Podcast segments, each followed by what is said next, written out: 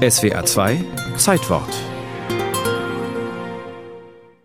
Wir reisen in die Kaiserzeit. Bismarck ist Reichskanzler und die Sozialistische Arbeiterpartei Deutschlands kämpft um die Stärkung der Arbeiterklasse. Durch die Industrialisierung suchen sich die Menschen auch Arbeitsplätze in den Städten. Um das alles organisieren zu können, telegrafieren die Leute ständig. Das heißt, sie schicken rhythmische Signale über elektrische Leitungen an andere Leute. Die steigenden Kosten der Telegrafie fallen Generalpostmeister Heinrich Stephan in Berlin auf, ein bärtiger Mann mit Geheimratsecken und erhabener Körperhaltung. Seit 1876 leitet er das Generalpostamt und das Generaltelegraphenamt. Technische Entwicklungen verfolgt er wissbegierig und erfährt vom Patent Alexander Bells in Amerika. Der hatte es im selben Jahr geschafft, die deutsche Erfindung des Kontaktmikrofons, genannt Telefon, von Philipp Reis weiterzuentwickeln und eine Art echten Fernsprecher zu bauen. Generalpostmeister Stefan will ihn sofort ausprobieren.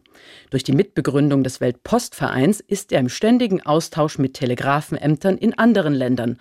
Und so bekommt er vom befreundeten Chef des Londoner Haupttelegrafenamts Henry Fisher zwei Bell-Telefonapparate zugestellt.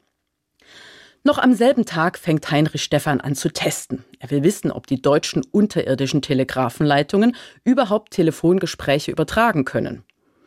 Der erste Versuch im Generalpostamt von Zimmer zu Zimmer gelingt. Ein echtes Ferngespräch ist das natürlich noch nicht. Aber zwei Tage später, am 26. Oktober 1877, klappt ein Sprechversuch über einen Kilometer Entfernung, nämlich vom Generalpostamt in der Leipziger Straße zum Haupttelegrafenamt in der französischen Straße. Euphorisch erklärt Stefan der Nationalen Zeitung, dieser Tag ist als Geburtstag des Fernsprechers in Deutschland zu betrachten. Also, die Sache funktioniert und Stefan versucht, Sprechverbindungen über größere Distanzen hinweg aufzubauen.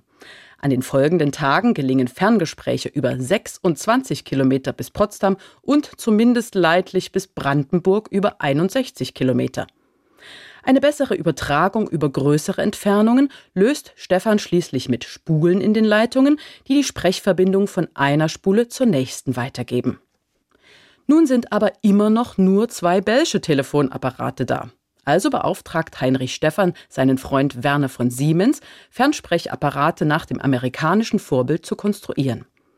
Die Vision Stephans ist es, jedem Bürger womöglich ein Telefon zu jedem anderen zur Disposition zu stellen.